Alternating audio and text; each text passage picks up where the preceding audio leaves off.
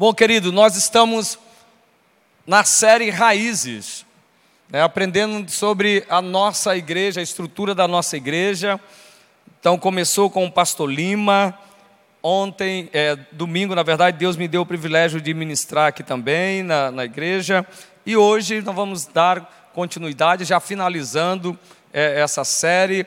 Depois vamos preparar uma outra mais aí que vai trazer mais entendimento e conhecimento para a sua vida nós vamos continuar hoje para finalizar essa série Raízes sobre a estrutura da nossa igreja, a visão da nossa igreja. É importante você saber que nós fazemos parte da igreja que trabalha em células na visão do MDR, que é o modelo de discipulado apostólico, e Deus tem nos abençoado demais.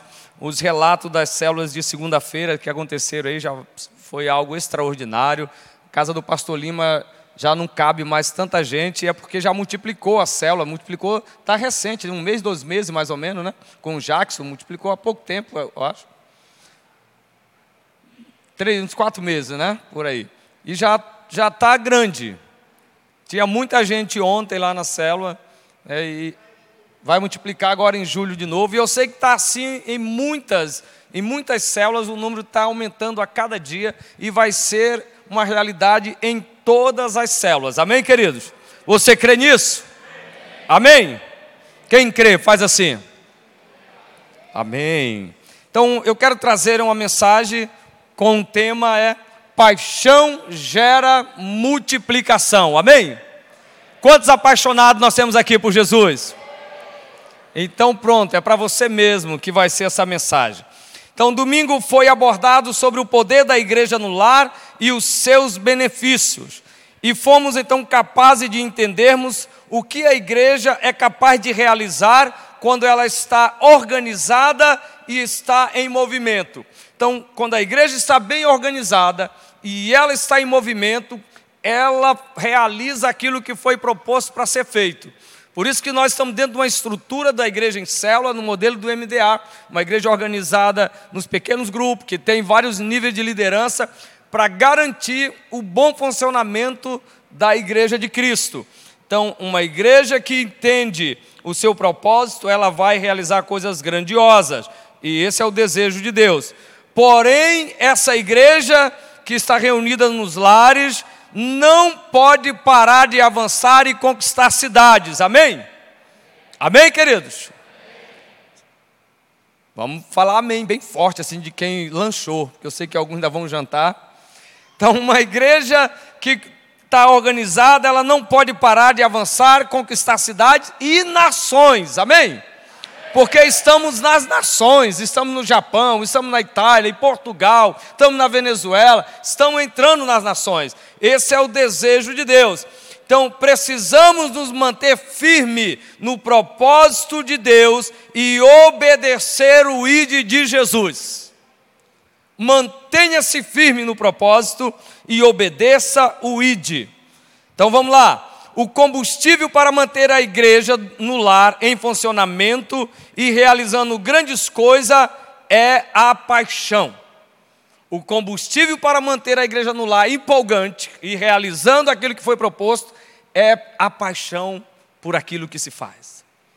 Se não houver paixão, o negócio para. Então, se você não é apaixonado pelo que faz, dificilmente irá, irá longe com isso.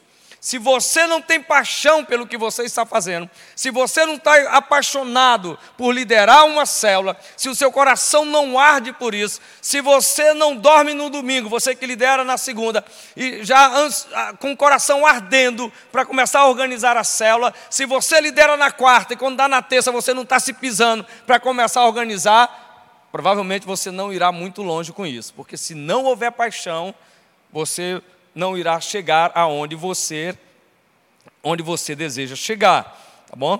Então, na estratégia de célula não é diferente, tem que ter paixão. Estar motivado, empolgado, entusiasmado e apaixonado é uma das características dos que obtiveram sucesso. Todos aqueles que obtiveram sucesso foram e são pessoas totalmente apaixonadas, que estão sendo consumidos por aquilo que estão fazendo. Se você não está empolgado, motivado, você não irá obter sucesso. Você não precisa ser especialista no que faz, nem profundo conhecedor do assunto, ou mesmo alguém que julga ter uma grande experiência. Mas eu posso afirmar uma coisa: só uma pessoa que ama e é apaixonada pela visão de célula tem sucesso nessa visão. Você não precisa ser um pastor Eibe, você não precisa ser o Joel Comiskey da vida, você não precisa ser tão conhecedor do assunto, mas você precisa ser apaixonado. Você precisa ter um coração que queima por isso. Porque só uma pessoa que ama e é apaixonado pela visão de célula tem sucesso nessa visão. Isso é um fato.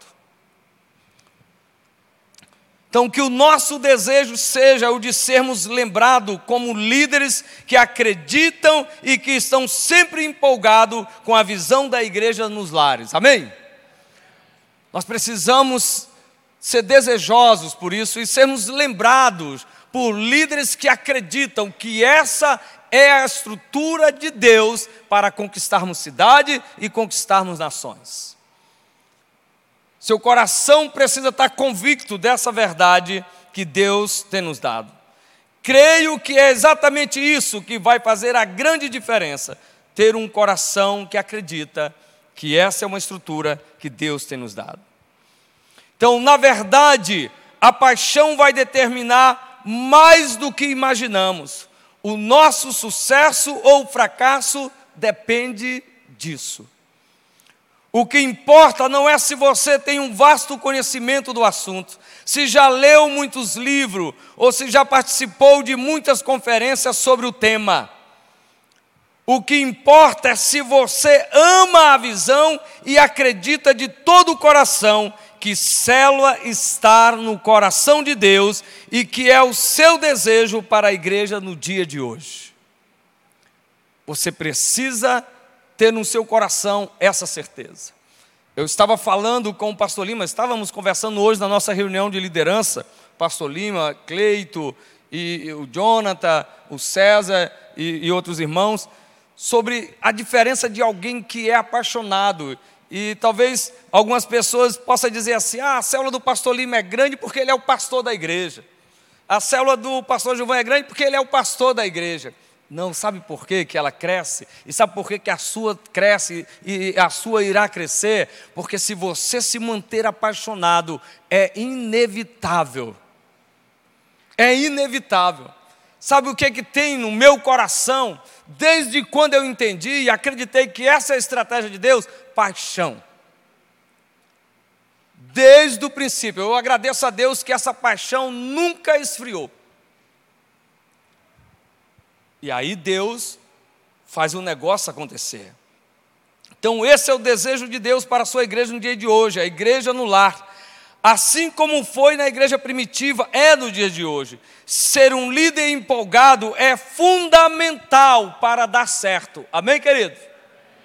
Ser um líder empolgado é fundamental para dar certo. Quando você vê alguém que você convida para fazer algo e você vê a empolgação dele, você sabe, vai dar certo. Mas quando você chama alguém para fazer algo e ele vai meio burocochô, se arrastando, você já sabe que não vai produzir tanto.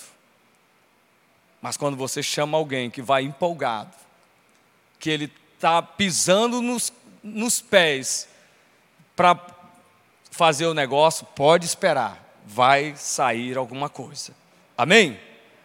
Deus nos criou como um ser motivacional. Nós somos um ser motivacional, nós precisamos ser motivados. Essa faz parte da nossa natureza, isso faz parte da nossa natureza. Nós funcionamos melhor quando estamos motivados, amém? É bom demais quando você começa a sua célula e você convidou quatro, cinco pessoas, e você arrumou a célula e você está naquela motivação que vai chegar os convidados. E quando chega aquele primeiro que você convidou, a motivação aumenta ainda mais. Quando chega o segundo, você já está a flor da pele de emoção. Sim ou não? Mas quando você convida e você vê que está chegando às 19h30, 19h40 e ele não apareceu, o que, que acontece? A gente já fica meio assim, eu acho que ele não vem não. Aí você olha para dentro, só está você, sua esposa e mais um irmão. A gente até faz a célula, mas faz com a mesma empolgação? Nem sempre. É para fazer, mas às vezes não faz. Mas a gente faz mais empolgado quando todos os convidados vêm. A gente até grita mais, a gente pula mais, a gente até aprende a cantar.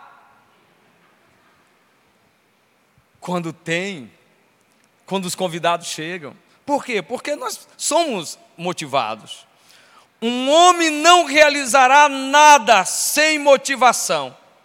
Assim como o barco não navega sem motor e um balão não sobe sem gás.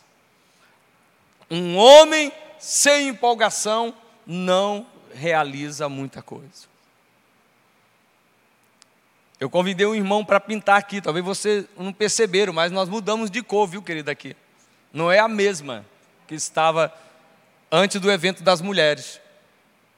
Isso aqui foi pintado antes do evento das mulheres. E quando eu convidei o irmão, irmão, você pode pintar? Ele respondeu empolgado: Eu posso, pastor. E, e, e tu dá conta para antes do evento das mulheres? Eu começo à noite e vou parar só no outro dia.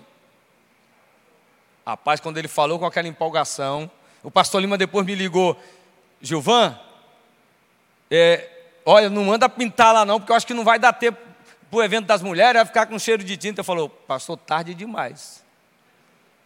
O irmão já pintou um lado todinho e a parte de trás.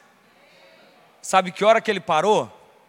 Seis da manhã. Ele começou nove e parou seis da manhã. Aí ele foi dormir e falou: nove horas eu estou de volta. Nove horas da manhã. Nove horas da manhã da quarta-feira ele estava aqui dentro. Quando deu às 17 horas, ele falou: já terminei, pastor alguém empolgado faz as coisas de maneira extraordinária. Então, assim como um navio, e ele está lá em Caracaraí, pegado lá, pintando, emassando desde o zero lá a igreja. Então, motivação. Um homem não realizará nada sem motivação. Então, nós precisamos ser motivados. Na verdade, a motivação é uma condição exigida para experimentarmos o sucesso e avançarmos em Deus. Amém? Você precisa estar motivado para alcançar sucesso em Deus, para realizar coisas grandiosas em Deus. Precisamos estar sempre motivados para cumprirmos o propósito proposto por Deus, o propósito profético de Deus, e assim glorificarmos a Deus em nossas vidas. Tem que estar motivado para realizar aquilo que foi proposto, você precisa estar motivado. A motivação é para todos nós a força geradora em nossas realizações. É ela que nos impulsiona a fazer. É ela que nos empurra a realizarmos. Irmão, eu sei quando, quando eu falo com um dos meus filhos para eles fazerem algo, a maneira que ele responde eu já sei. Como que vai ser? Aí eu já sei que eu tenho que fazer uma supervisão mais de perto para dar uma motivação para ele. Mas quando eles respondem que eu já vejo a motivação de imediata, aí eu nem preciso ir lá, porque eu sei que o negócio vai acontecer. Então, porque eles são motivacionais, eu preciso estar lá quando eu vejo que o negócio não vai ser como esperava. Então, a motivação é para todos nós uma geradora de realizações. Uma pessoa motivada vai a qualquer lugar e faz qualquer coisa. Amém? Amém? Vocês conhecem a Val? Esposa do Alami? Eu com a minha esposa conseguimos motivar ela a pedalar conosco 30 quilômetros. O maior desafio foi acordar ela às 5 da manhã.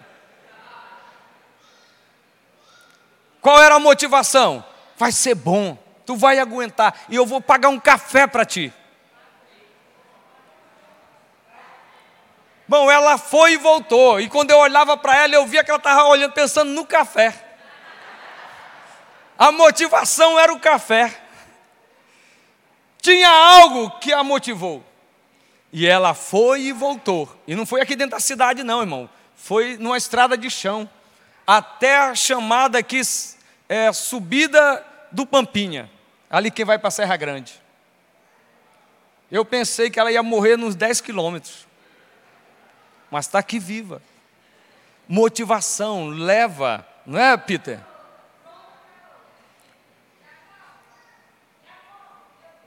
Ainda pisou numa cobra ainda.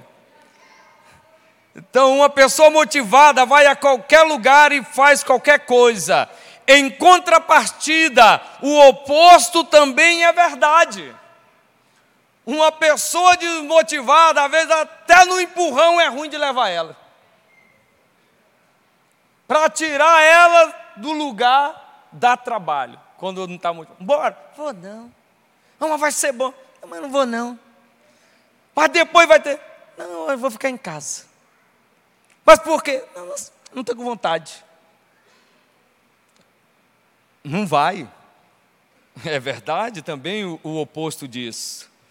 Então, isto se aplica a tudo na nossa vida, inclusive ao trabalho que fazemos para Deus. O que você está fazendo para Deus requer motivação. Por isso, nós precisamos estar apaixonados. Amém? A motivação foi critério primordial na vida e no chamado de muitos homens na Bíblia. A motivação foi o critério primordial na vida e no chamado de muitos homens da Bíblia. Vamos ver o exemplo? O exemplo de Josué. A primeira coisa que Deus teve que fazer foi lidar com a questão da motivação de Josué.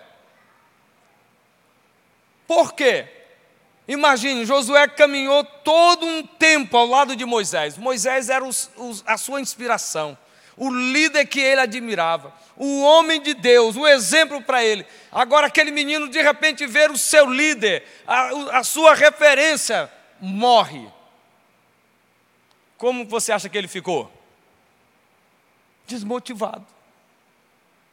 Meu líder morreu. E agora? Quem vai conduzir esse povo? E Deus sabia que ele estava desmotivado.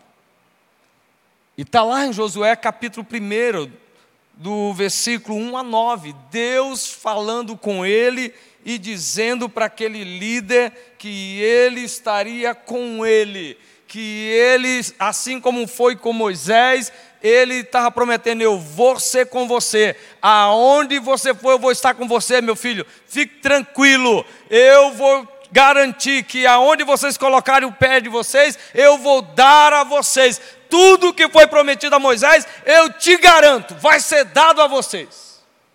Deus estava motivando Josué. Ele precisava. Outro exemplo de motivação: Gideão. Juízes capítulo 6, está lá a história de Gideão. Um jovem que viu o seu povo todo dia sendo oprimido, sendo saqueado pelos seus inimigos.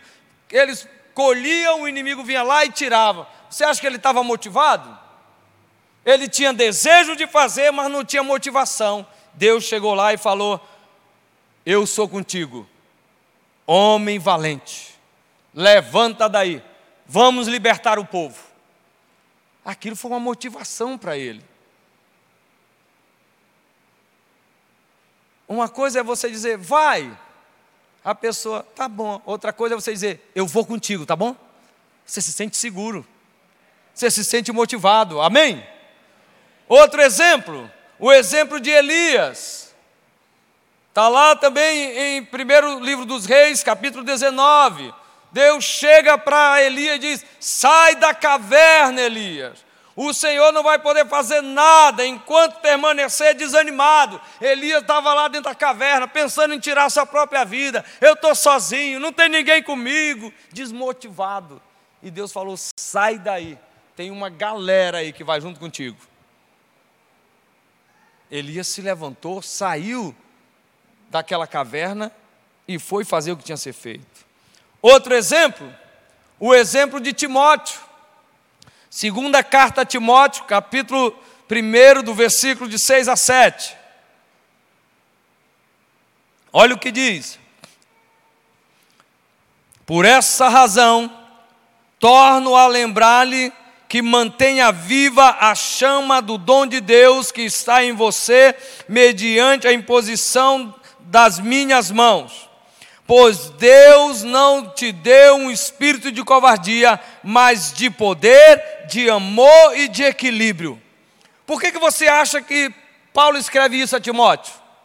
Porque Timóteo provavelmente estava meio desanimado com algumas situações dentro da igreja, passando por algumas situações difíceis, e Paulo está dizendo para ele: ó, lembra-te do que foi feito contigo, mantenha a tua motivação, mantenha essa chama acesa, não deixe a paixão apagar. Não deixe essa paixão sair do teu coração. Lembra que ela foi colocada sobre você com imposição de mãos. Paulo estava motivando o menino, despertando ele para cultivar a paixão do princípio. Amém? Então nós precisamos estar cheio dessa paixão, porque ela vai gerar multiplicação, ela vai nos levar a cumprir o propósito de Deus, vai nos manter sempre motivado e motivação é um combustível indispensável. E quando perdemos a motivação, o que, que acontece? Quando perdemos a motivação, perdemos a escalada para o sucesso. Quando não há motivação, você perde a escalada para o sucesso. Quando não há paixão, você deixa de fazer. Você deixa de acreditar. E o que fazer então quando perdemos a motivação, a empolgação, o entusiasmo e a paixão? Talvez você se encontre nessa condição. Pastor, eu estou nessa condição. Eu não estou empolgado, eu não estou muito entusiasmado e a minha paixão está um foguinho, bem pouquinho. O que, que eu faço? O que, que eu devo fazer para trazer de volta essa empolgação, esse entusiasmo e essa paixão? Aprendemos que seguir e obedecer alguns princípios é a grande sacada para colocar mais entusiasmo na vida e manter-se sempre entusiasmado, além de ser a melhor maneira de resgatar o entusiasmo perdido. Atentar para princípios que são ensinados, conservar esses princípios, obedecer a eles, é a melhor maneira de resgatar essa empolgação, esse entusiasmo e essa paixão que talvez está morrendo dentro de você. Eu sei que existe alguns líderes que têm deixado de vir para o Tadel, não tem comparecido, ah, eu não estou muito empolgado. Ah, eu não sei, eu não estou mais como no início. E aí a gente vê ele meio cabisbaixo. Então eu vou dar algumas dicas, anote aí. Se não for para você, para você levar para ele que não veio hoje. Se você está bem, você vai pegar o remédio e vai dizer: Ó, está aqui, eu vim trazer um remédio para você hoje. Anote aí a dose do remédio. Dicas a serem observadas. Primeira dica para você manter acesa a paixão, o entusiasmo e a empolgação e realizar grandes coisas. Primeiro, cultive diariamente o hábito de uma, de uma boa vida devocional com o Senhor. Amém? Quer continuar empolgado, entusiasmado e apaixonado? Tire tempo com Deus. Devocional. Se tranque no seu quarto. Coloque uma boa música, se for o caso. Pegue um texto das Escrituras. Vai ler. Se agarra com Jesus. Porque aí vai acender o fogo. Se você tiver tempo de qualidade, se você cultivar diariamente o hábito de uma boa vida devocional com o Senhor, quer um exemplo disso? Davi. Lembra da situação de Davi lá em Ziglag, quando o invadiram, lá em 1 Samuel? Invadiram a cidade, enquanto Davi estava na peleja com seus homens, invadiram a cidade, levaram as mulheres, as crianças, levaram tudo. Quando Davi chega, está lá a cidade saqueada, queimada. O que, que aconteceu? Davi ficou desmotivado, ficou triste. O que que Davi reagiu? De que maneira? A Bíblia diz que Davi correu para o Senhor. Ele entrou no quarto da intimidade, conversou com Deus. E quando ele volta de lá, ele volta entusiasmado, empolgado, apaixonado por guerra, e ele fala para os seus homens: levante e vamos atrás agora, porque nós vamos pegar eles. Rapaz, e eles pegaram antes deles chegarem. Essa foi a reação de Davi. Segunda dica, para recuperar o entusiasmo, para resgatar a sua paixão. Anote aí a segunda. Descubra para o que Deus criou você. Descubra para que você foi criado. Essa é a segunda dica. Quem não sabe o que precisa ser feito, não tem empolgação para fazê-lo. Quem não sabe o que precisa ser feito, não tem empolgação para fazê-lo. Noé tinha uma arca para construir. Noé sabia, eu tenho uma arca para construir. Moisés devia libertar o povo e levá-lo para Canaã. Josué precisava conquistar a terra. Caleb queria tomar Hebron. Esther salvar os judeus. Neemias reconstruir os muros. E você? Você sabe o que Deus quer que você faça? Você já perguntou para Deus? Porque você precisa saber. Tenha coragem de perguntar a Deus: o que, que eu devo fazer? Qual é o teu propósito para mim? Eu estou fazendo o que é para mim estar tá fazendo mesmo? Bom, com todo carinho. Se Deus não te mandou liderar células, se você só está liderando porque alguém falou, você precisa liderar, precisa liderar, se você só está liderando porque você quer estar tá no ministério, não é porque isso queima no teu coração, tu está no lugar errado. É melhor você ter a nobreza de chegar e falar para a sua liderança e falar: olha, eu não tenho paixão por isso. Eu tenho paixão para trabalhar no Pasquide. Eu amo. Se eu puder trabalhar sem ser um líder de célula, eu vou sempre ser o melhor professor de Pasquide dessa igreja. Porque se você só está liderando uma célula porque você quer estar tá numa posição dentro do contexto da igreja, não porque isso é o que Deus quer para você, não faça isso.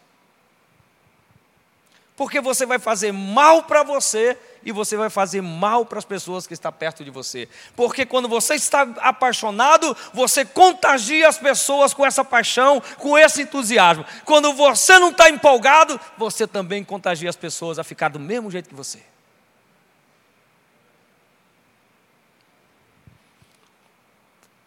Terceiro, terceira dose do remédio, para resgatar o entusiasmo e a paixão que está dentro de você. Aprenda a se desvencilhar do peso ministerial e circunstancial. O que, que é isso? Aprenda a lançar todo o peso e ansiedade ao Senhor. Deus não te chamou para se preocupar com a obra dele. Deus não te chamou para colocar uma carga sobre você que você não possa carregar. Entregue ao Senhor, aprenda a lançar sobre Ele. Senhor, a obra é tua, Tu é o dono. Essa célula, eu amo essa célula. Mas o Senhor é mais interessado do que eu por ela. Porque ela vai resultar em vidas salvas. Então, lance ao Senhor. Amém, queridos? A célula está sendo um peso para você? Não é para ser. Ela é de Deus. Coloque nos ombros dele. Amém? Quarta dica, já vamos quase acabar, falta só seis depois dessa. Mantenha equilíbrio entre a vida ministerial, trabalho, estudo e família. Você quer ser um líder entusiasmado, empolgado e apaixonado? Mantenha equilíbrio entre sua vida ministerial, trabalho, estudo e família. Se você não souber equilibrar isso aqui, se você tiver demais no ministério e está negligente no seu trabalho, está abandonando a sua família, logo vai esfriar. Mas se você equilibrar as coisas, se você ajustar as coisas, e como fazer isso? Separe um tempo semanal para lazer com sua família. Tira um tempo. Você não precisa entregar a célula. Ah, eu vou entregar a célula porque eu preciso, tirar, eu preciso ter tempo com a minha família. Você precisa separar é um tempo semanal. Vai lá para o sítio. 0800. Pastor, eu estou cansadão, meio desanimado. Me dá um final de semana lá no sítio com um quarto, com ar-condicionado, eu vou voltar de lá comendo fogo e cuspindo prego. Meu irmão, eu vou te dar na cama Super King que tem lá, né, Pastor Lima? Se o ar não der conta, eu pago alguém para te abanar.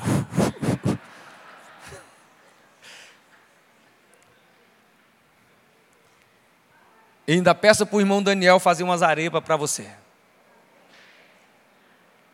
Mas separe tempo tem equilíbrio. Tire esse tempo lá para o sítio, em outro lugar. Você precisa ter equilíbrio. Amém? Quinta dica, vamos lá, quinta dica para você se manter apaixonado e ser um, um, líder multiplicador. Não esqueça que você não é o salvador do mundo, amém? Tem líder achando que é ele que vai salvar todo mundo de boa vista. Irmão, nós estamos juntos, amém? Nós estamos juntos nessa, não é só você não.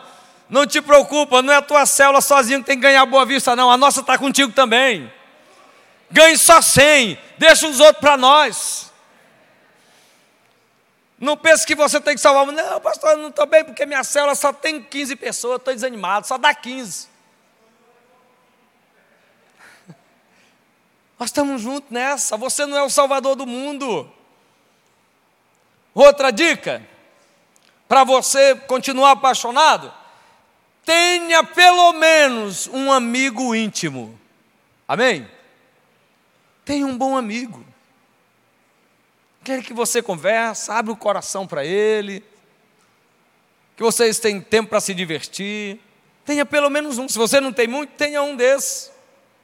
Já vai ajudar bastante a ter, manter o entusiasmo, você entusiasmado, empolgado e apaixonado.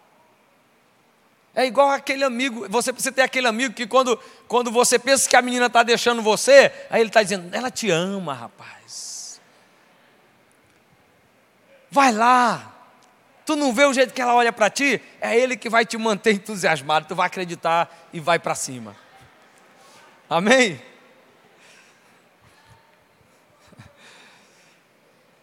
Próximo. São só dez, agora é o sétimo. Próxima dica para você se manter entusiasmado, empolgado e apaixonado: confesse seus pecados. Amém? Confesse seus pecados.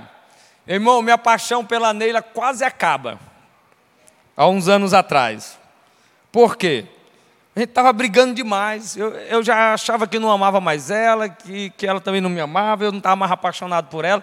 Mas por quê? Porque eu tinha pecado escondido e ela também tinha os dela.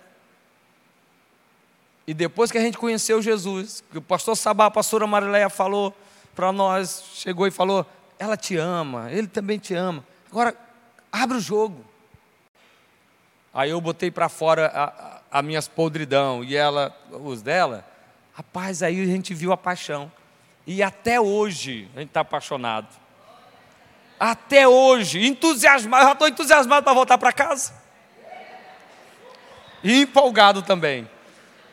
Que ela está fazendo um café com leite de tapioca para mim.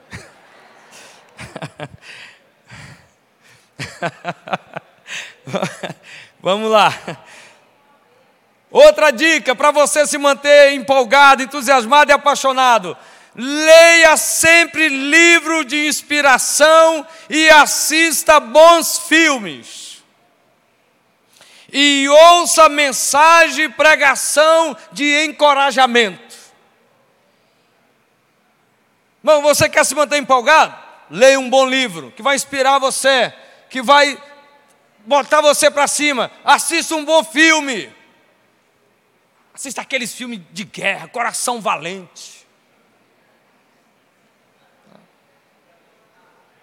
Homens de honra. Só essas coisas novas assim.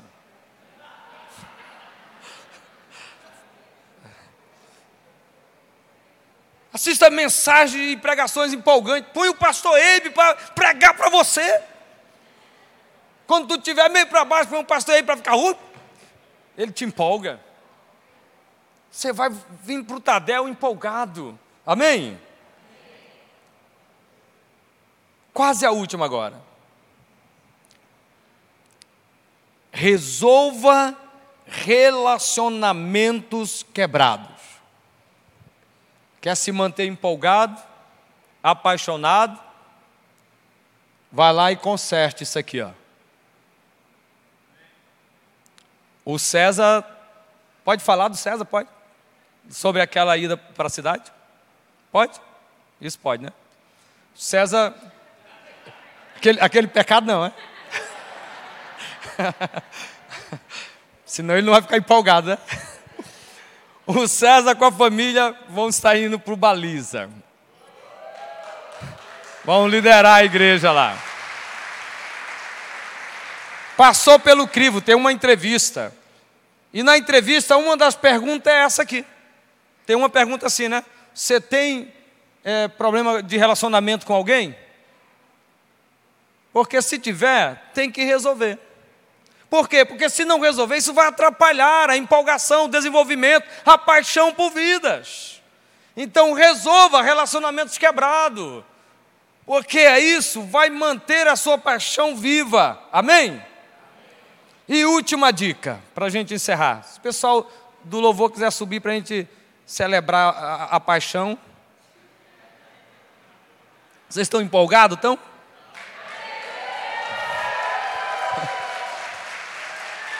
Vamos lá. A última dica é: tire férias. Amém? Tire férias. Meu irmão, você quer ficar empolgado, entusiasmado, apaixonado? Tire pelo menos 15 dias de férias com sua família. Vá para João Pessoa. Vai lá para Gramado. Vai lá para o Lago Caracaranã. Vai para o Tepequém, para o Iramutã. Mas tire férias. Você vai voltar renovado. Amém? Aleluia. Vamos se colocar de pé e vamos mostrar essa empolgação em nome de Jesus. Aleluia.